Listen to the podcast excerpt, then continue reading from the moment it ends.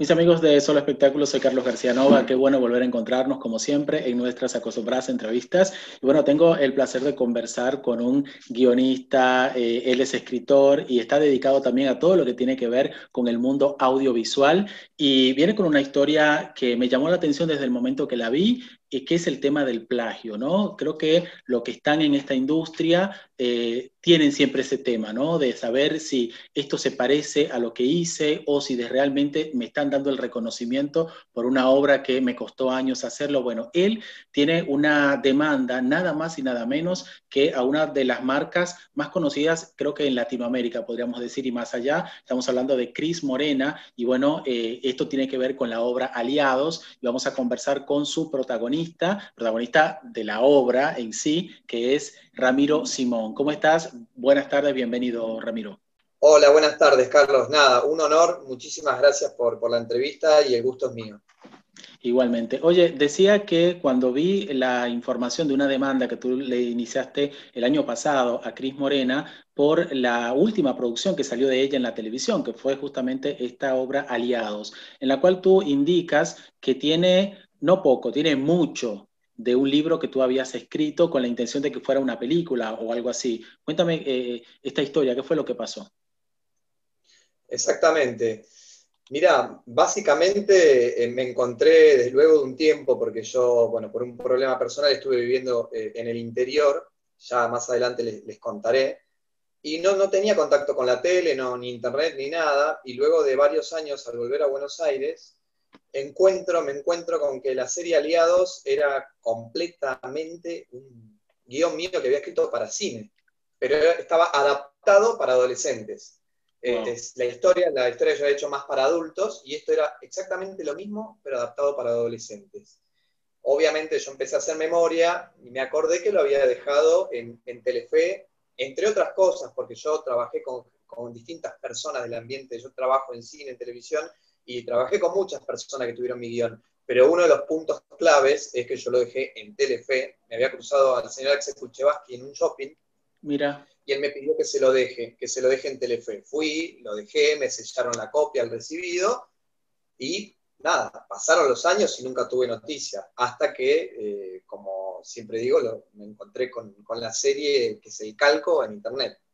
Claro, eh, la serie sale en el año 2013, 2014, si mal no, me equivoco. Eh, y obviamente fue un gran impacto porque el regreso de Cris Morena, muchos actores juveniles, también el debut de algunas estrellas que hoy en día la vemos consagrada en, las redes y, en la televisión y el teatro, y eh, el, uso también de plataformas. Tú te enteras por internet justamente de, esa, de esa obra. Y, qué fue lo primero que viste? Que dijiste, esto, esto es exactamente lo que yo hice. ¿Qué, escena fue la primera que viste o con qué te topaste? La verdad, no sé cuál fue la primera escena. Te, mentiría porque no me acuerdo exactamente qué fue lo que vi, porque en realidad es todo tomado. Yo en realidad, ni bien empecé a ver el primer capítulo, el segundo, empecé a reconocer las, escenas, las estructuras, todo. Lo que pasa es que como ellos lo adaptaron a adolescentes, claro. al primer pantallazo no te das cuenta, empezás como ¿cómo se dice? A percibirlo, a olfatearlo. claro. Pero, pero, al, pero al muy poco tiempo, cuando vas empezando a hilar toda la historia, cuando ves, o sea, mi historia, NNNN, ya copiaron, ya desde el nombre, ellos hacen aliados aislados, hacen el, doble juego de palabra como yo hacía NNNN. Ah, mira. Y ellos son, mi historia es de un ser, un, un hombre, resumido así, que se siente perdido de sí mismo y se siente como como, sí, como muy confundido, como muy perdido, se siente como eh, incluso triste y está como por el mal camino, digamos, este, eh, en, este, en este no ser el mismo, no ser quien verdaderamente es. Y se le aparece, un, te lo resumo, se le aparece un ser de luz a guiarlo, ¿no? Justo en el momento que está casi por caer de un altillo y de, digamos, inconscientemente suicidarse, porque estaba al borde de un ventanal a punto de caerse y aparece un ser de luz que lo salva y bueno, se le presenta en su vida para guiarlo de vuelta, a su, digamos, de alguna manera, su reencuentro consigo mismo, que se reencuentre con, lo que lo hace feliz y, demás. Y, y Aleos es exactamente lo mismo, nada más que la historia multiplicada por seis adolescentes. Sí, en vez de ser un hombre adulto, le pasa lo mismo a seis adolescentes. Es lo que estaba mirando. ¿Y en qué año tú escribes esta historia?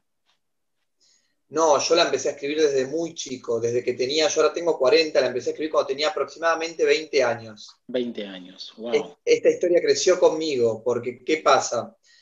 Eh, yo siempre fui muy como en busca de lo espiritual, de Dios, de respuestas, porque cuando era muy chico, estaba en séptimo grado, se me murieron dos hermanos. Qué triste. Eh, recién nacidos, y, siempre tenía esta necesidad de esta conexión con Dios, de, de, preguntarle por qué o dónde estaban, o si los iba a volver a ver de alguna manera, y muchas cosas, tanto cosas tristes como alegres. Y este guion era como una especie de diario íntimo mío, era, yo le pedía a Dios, era mi rezo. Y también muchas cosas lindas y muchos milagros, y todo lo iba volcando en este guion. Entonces, desde que tengo 20 hasta más o menos los 32, eh, 33 años, que fue cuando tuve un problema personal y no pude seguir, ahí ya lo tenía completamente armado, pero como no sé, 15 años, más o menos, no sé cuánto hay de los 20 a 32, hasta ese momento eran más o menos 12 años de venir escribiéndolo hoy, escribiéndolo hoy, escribiéndolo hoy, corrigiéndolo, pero cuando yo lo dejé en Telefe ya estaba obviamente todo armado. Hoy día voy a seguir puliéndolo. Oye, no, por supuesto. Te, iba a te preguntaba eso justamente del tiempo que te tardó a escribirlo, eh, para saber si lo tenías registrado. O sea, al momento que tú lo llevas a Telefe, eh, no sé si estabas orientado y esto ya estaba registrado eh, de alguna manera como para que te cubriera. Estaba completamente registrado. Aparte, yo vengo de una familia de abogados. Mi padre era especialista en derecho de autor, ya falleció pero era eh, abogado de mucha, de mucha gente, muchos eh, artistas y músicos muy reconocidos. Y yo siempre veía esto del plagio ahí dando vueltas. Entonces yo registraba todo. Si bien era por el lado de la música, yo tenía todo completamente registrado desde aquel año, del año, ¿no? Desde que empecé. Porque yo cada cambio que hacía iba y lo registraba, iba y lo registraba, iba y lo registraba. Todo eso está presentado en la justicia. Perfecto. Entonces, eh, llega, ese momento. Has mencionado durante varias eh, partes de la conversación que te pasó un inconveniente que tuviste en algún lugar, por lo tanto, porque también pasó un tiempo, ¿no? Entre la fecha en la cual tú dejas el guion, la fecha en la cual sale la, ficción y después cuando tú haces el reclamo, que es, no sé, tres, cuatro años, cinco años después de, de todo esto. ¿Qué fue lo que pasó en el mes? Si dejas dos seres humanos juntos y volvés al mes, ¿qué vas a encontrar? Esto es, es, realmente es que todo es muy, muy fuerte. Bueno, primero darse cuenta que Cris Morena te, te, estafó y te robó una obra y que salga diciendo por todos los, los, medios, como ese video que si lo buscan en internet dice Aliados True Story, que sale llorando y diciendo eh, cómo la escribió y cómo se inspiraron junto a Leandro Calderone, que también sale como, como autor, eh, es otro también, es parte de la estafa, Leandro Calderone. Eh, por un lado está esa parte que es muy fuerte darse cuenta de eso, y por otro lado, que, sabe, que es todo mentira, y por otro lado, em, a ver, cómo contarlo rápido y que la gente no se pierda. Yo estaba, conocí una chica que se me apareció un día en un boliche, eh, así muy pronto, me ofreció, me dijo que ella escribía para artistas, entre ellos para Cris Morena, que le gustaba, ella vio un cortometraje que yo había hecho que se llama Calabazas en la Vereda, que es de chicos de la calle.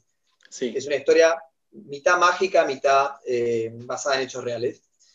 Y, dijo que yo quería, que me tenía una oferta y que quería que escriba para Cris Morena. Ok. En ese, en ese interín empezamos a trabajar juntos. Me dijo, tenemos dos meses, más o menos un mes y medio, para entregar el guion, la Biblia, el, más importante. Esta, esta historia eh, le puso un, un, título que era El Arca de Noel. ¿no? Y en ese interín nos enamoramos eh, y esta chica eh, resultó ser una psicópata integrada, lo que se llama psicópata integrada, para darle, para que la gente, porque no se sabe mucho este término, sí, viuda negra. Me captó como si fuera una viuda negra. Lo que hizo fue separarme de mi familia, separarme de mis afectos. Me empezó, eh, lo que creemos hoy con los médicos, a meterme diferentes clases de drogas, porque yo no me podía despertar, no me podía levantar de la cama muchas veces, estaba mareado. La cuestión es que con la excusa de que, escriba un nuevo guion para Cris Morena, me desapareció durante cinco años. Varias excusas, me llevó a vivir al interior sí. y me hizo perder mi trabajo, mi familia, me robó todo, o sea, me hizo, me hacía rematar todas mis pertenencias, cámaras, luces, micrófonos, se llevó hasta computadoras mías también. Por suerte tenía muchas otras computadoras, pero se llevó todo. Y me tuvo cinco años desaparecido, viviendo primero en la montaña, en Chilecito, Eh, no yo no tenía acceso a la televisión, ni a internet, ni a nada. Y después eh, en Córdoba. Y yo terminé, bueno, limpiando autos en la calle, comiendo de la basura. Yo era como un chico que te limpiaba autos en la calle. Y así me tuvo cinco años. manipulándome emocionalmente. Esto es lo que hacen los psicópatas integrados. Claro, pero tú piensas que, perdón que te interrumpa, para que la gente también no se, no se pierda. ¿Puede ser que haya un vínculo directo entre Cris Morena o alguien de esa producción y esta chica? O sea, ¿realmente llegaste a comprobar si lo hubo? Porque es como muy, todo como muy armado. No lo sabemos, o sea, no, no lo sabemos. Lo que pasó es esto. Ella se presentó, me dijo, escribí para Cris Morena y mientras yo escribía esta obra nueva, esta otra llamada El Arca de Noel, de repente todo se transformó en que teníamos que irnos a vivir al interior, me manipuló, ella, es, que es larga la historia, ya ahora que va a salir el libro que se llama Sobreviviendo una psicópata, va a salir todo explicado. Ah, y, hiciste un libro sobre, sobre esto, que muy, muy importante. Exactamente, hay un libro, luego estuve, casi un año me tomó hacer el libro y dentro de un mes sale aproximadamente a la venta.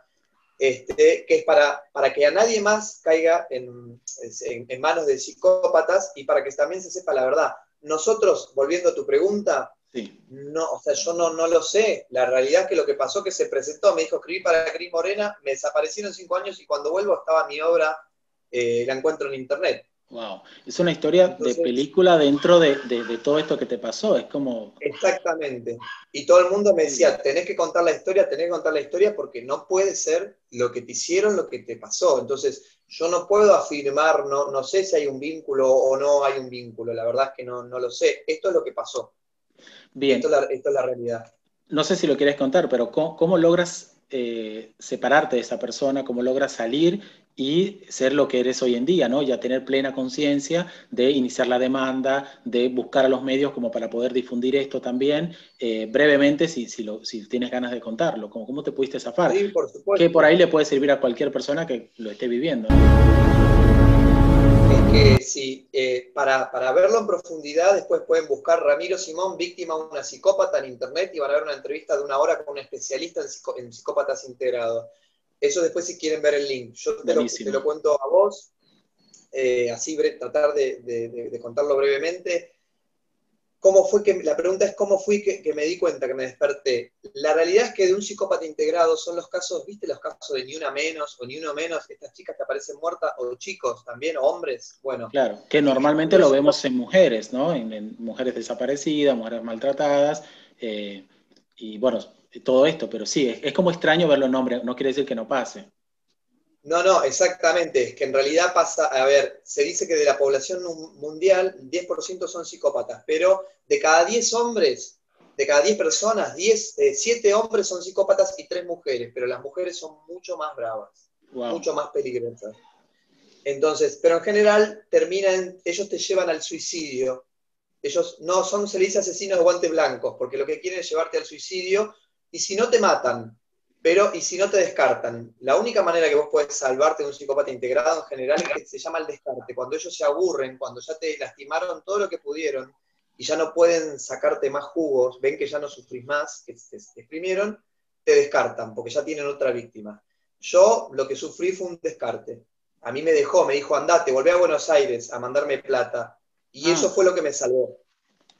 Cuando volví acá, después de a poco empecé a despertarme, a darme cuenta de todo y bueno, a, empezar a, recobrar todo lo mío, digamos. Ahí fue cuando voy a internet y por cabos que fui atando, sospechas y dudas, fui corriendo a internet a buscar varias cosas, varias banderas rojas, se dice que, fui viniendo y fui a internet a, a buscar la serie. Y haces la demanda. ¿Cuál fue la reacción de Cris Morena, de Leandro Calderone? Estamos hablando de gente muy reconocida en el ambiente artístico y Axel Kusevatsky ni, ni, se diga, ¿no? Eh, una figura que le vemos todos los años en las premiaciones más importantes eh, nacionales e internacionales, ¿no? Eh, ¿Te respondieron ellos tres? Mirá, la realidad, el único que se presentó, sí los abogados de todas las partes, pero el único que se presentó fue Leandro Calderone. El resto fueron los abogados. Eh, yo no, no, por ley no, no, puedo pasar, hablar de lo que pasa en la mediación, ¿no? No puedo hablar mucho. Lo, que te puedo decir es que lo negaron lo negaron y como lo negaron, o sea, yo fui a decir, bueno, acepten, ya me di cuenta, me robaron, tengo todas las pruebas, tengo los registros, tengo todo, acéptenlo porque si no va al juicio penal. No quisieron aceptarlo, este, y bueno, arrancamos el juicio penal. Cris Morena solo hizo esa pregunta, mandó por los abogados a preguntarme por qué tanto tiempo, por qué esperé tanto tiempo, por qué ahora fue la pregunta exacta. ¿Por qué ahora? Calderón, un ida y vuelta ahí, eh, pero que me encantaría poder decirlo, porque te podría decir mil cosas, pero hay cosas, viste, que uno tiene que hablar con mucho cuidado, porque además esta gente está esperando que yo diga algo de más, por más que tenga razón, ¿no? Por más que uno tenga la verdad, a veces si uno dice algo de más en el momento no indicado, le estás dando como pistas, ¿entendés? Para que, aunque sea estiren la causa, ellos juegan claro, claro. la causa. Sí, sí, sí. que tarde el mayor tiempo posible. La idea no, es perjudicarte, sino justamente que puedas contar tu verdad. Eh, y te preguntaba la reacción de ellos justamente para, porque también eh, son gente, como decíamos, reconocida y que uno, es como dijiste en una parte de la, nota, eh, o sea, te diste cuenta que te robó Cris Morena, en, diciéndolo en tus propias palabras, ¿no? Exactamente. También estuve averiguando un poquito del material y hay cosas que tú dices, bueno, de mi obra, lo que hicieron al final es como que la dañaron, porque hay cosas que yo en mi vida hubiese querido ver en la pantalla, ¿no? Eh, eh, cuéntame un poquito de eso, también qué te generó, porque no es solamente, eh, como tú afirmas, me robaron la obra, sino también que me transformaron algunas cosas, quizá con el fin de que no se dieran cuenta, ¿no? Eso habrá que verlo, y pusieron escenas que tú dijiste, bueno, nunca en la vida lo pondría. ¿Cuáles fueron? Mirá, sí, por, hay distintas cosas. Por un lado, esto ellos obviamente plagiaron, y si bien en algunos casos fueron muy burdos y, hay cosas calcadas que vos decís, qué, vergüenza, pero igual plagiaron tanto que no tienen manera de esconderlo, porque no hay, como decía, uno, o cinco puntos o seis, que en muchos casos, incluso en caso de plagio de Estados Unidos, que sea, ya con seis, siete puntos ya es plagio. Pero este, son miles de puntos, no sé, si te cientos. O sea, es toda la estructura, los personajes, la actuación, el decorado, las locaciones, o sea, es increíble. Wow. Eh, pero, perdón porque me voy por las ramas, por ahí me voy de tema, porque es tanto lo que tengo para decir. Eh, ¿Cuál es exactamente la pregunta que fue? No, digo, eh, con respecto a las escenas, ¿a, qué cosas tuviste que dijiste? Ah, lo que dañaron. Sí. mira, yo no hubiera permitido nunca escenas en las que se muestran que eh, le meten drogas a los jóvenes, por ejemplo, en una licuadora y uno de los personajes y le droga a una de las chicas y le intenta tener relaciones. Eso es como una cosa gravísima que yo jamás hubiera puesto dentro del horario de protección al menor. Porque si vos querés contar una problemática y tenés menores mirando, lo tenés que hacer con mucho más cuidado y explicado, no podés tocar esos temas. O si no, otras escenas donde salen gritándole uno al otro de, forma despectiva sobre el color de su piel y diciendo, vos sos un negro de M, esto, lo otro. Yo jamás podría haber hecho escenas así ni les hubiera permitido, porque vos lo tenés que explicar de una manera mucho más cuidada. Si vos querés explicar que eso está mal y no corresponde, tenés que tener noción de que enfrente tenés niños de 11, 12, 13, 15, 16 años y que no podés contagiar, o sea, o, que tenés que tener cuidado que tal vez se contagie como si fuera una especie de bullying, ¿viste? Hay que tener mucho claro, cuidado. que es el público normalmente que sigue a la serie, ¿no? De, de Cris Morena. Y, y recordar a la gente que creo que se transmitía en horario de la tarde, ¿no? 7, 6 de la tarde en Telefe. sí, después lo fueron moviendo. Después lo fueron moviendo, pero estuvo siempre dentro del horario de protección al menor. Y para que vos tengas idea, el bullying es una de las principales causas de suicidio de adolescentes. Claro el bullying en la primaria, la secundaria, es, eh, la secundaria más que nada, es una de las principales causas. Entonces, tenés que tener mucho cuidado, porque quieras o no, o que digas o no, vos estás inconsciente o indirectamente educando gente. Estás generando una moda, estás... No, por supuesto. Oye, y a las personas que dicen que lo estás utilizando para hacerte conocido, para eh, colgarte en cierta forma de, esas grandes figuras, eh, ¿qué, tendrías para decirle? Ya estoy llegando. Mira, yo con esto de haber sido víctima de una psicópata aprendí muchísimo sobre las conductas humanas, ¿no? Aprendí muchísimo. Cuando la gente no tiene corazón, porque puede decir cualquier cosa. Si a vos te roban un caramelo, un auto o una obra que te llevó toda tu vida a escribirla y la escribiste con el dolor de tus lágrimas, de tus vivencias, y alguien te dice eso, ¿qué le puedes responder? a mí, yo, a mí no, me, no me animaría nunca a juzgar o hablar de alguien que está defendiendo lo suyo, porque entonces, bueno, anda a defender ladrones y así estamos. Para mí esa gente descorazonada, es gente desalmada que habla sin saber, porque aparte, ¿qué puedes saber si no está en la causa? Salvo que te estén defendiendo porque trabajan para Cris Morena. Entonces, si tenés algo que decir, presentate a la justicia. Están invitadísimos todos, los que tengan algo para decir pero te has encontrado, ¿no? En las redes, eh, personas que por ahí, y quizás no sé si en el mismo medio, porque vemos que hubo un momento en, el cual hubo una cobertura, pero después como que se apagó. ¿Tú piensas que tiene que ver con, con miedo? No, tiene que ver con la cobertura, lo que pasa tiene que ver con que están esperando que la justicia avance. Hay muchos, hay muchos medios que están interesados, pero necesitan que vaya avanzando la justicia. Entonces, porque ya lo que se contó ya está y la justicia va avanzando muy lento. Claro. Pero, a ver, eh, ahora por suerte que saco el libro, como dije antes, y te pido permiso para hacer la publicidad de sobre una psicópata, ahí va, a haber mucho. Que, también lo hago principalmente para que no le pase a más nadie. Este, pero la realidad es que en cuanto haya un avance la justicia va a volver a salir por todos lados y de algún momento a otro va, va, va a haber avance. Por supuesto. Oye, ¿y cuál, cuál es la situación actual de la causa?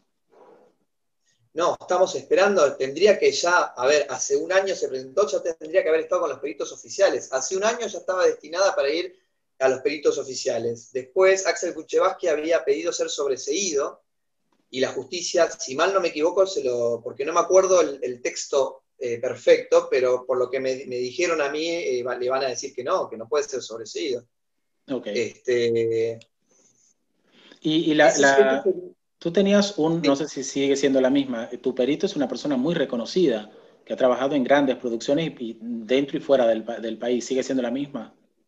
Exactamente, sí, María Teresa Forero es número uno es, perito internacional reconocida en el mundo. en los EMI, ha trabajado en, México.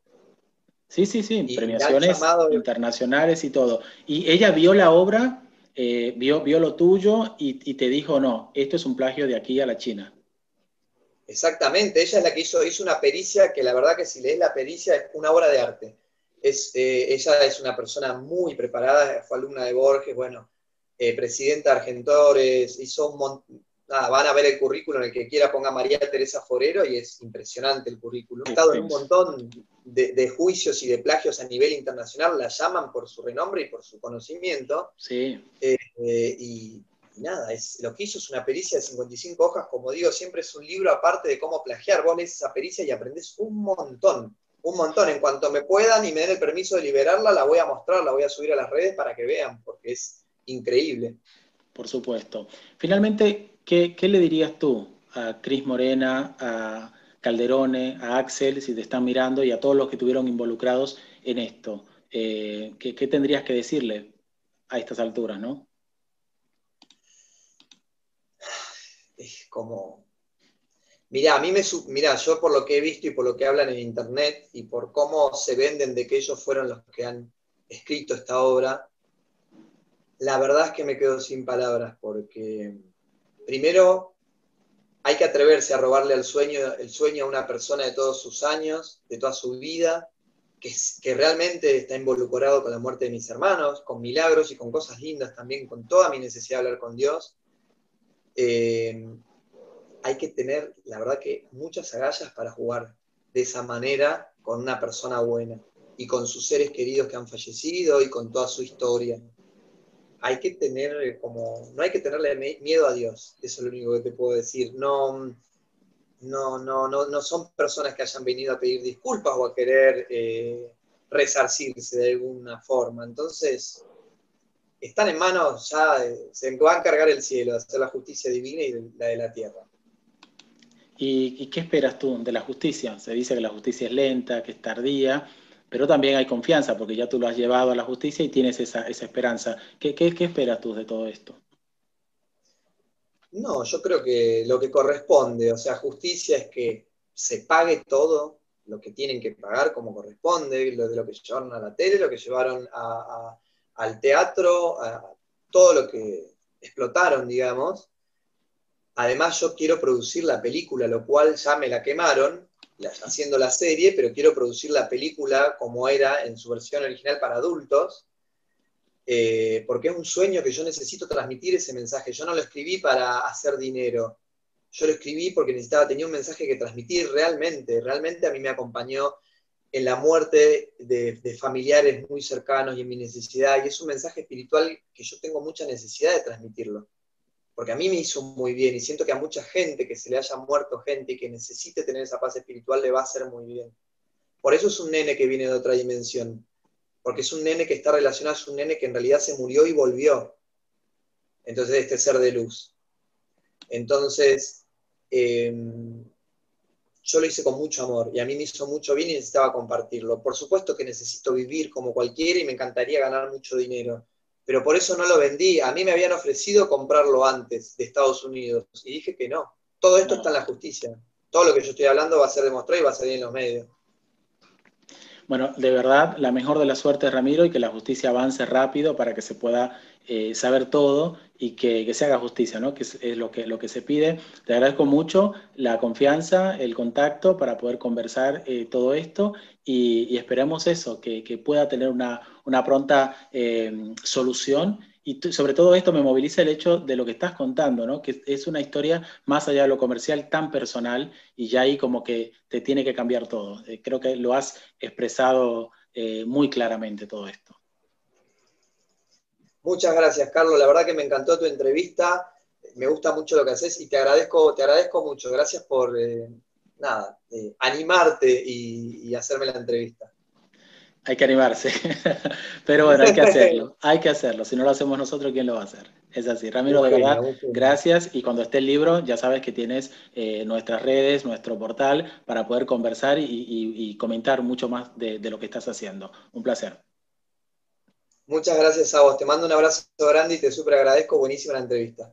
Ramiro Simón ha estado con nosotros en esta edición de Solo Espectáculos contándonos su historia, una historia sumamente impactante y que da para una película aparte, más allá del plagio y todo esto que nos ha comentado. Gracias a ustedes también por estar en contacto con nosotros en Solo Espectáculos. Nos encontramos en una próxima edición.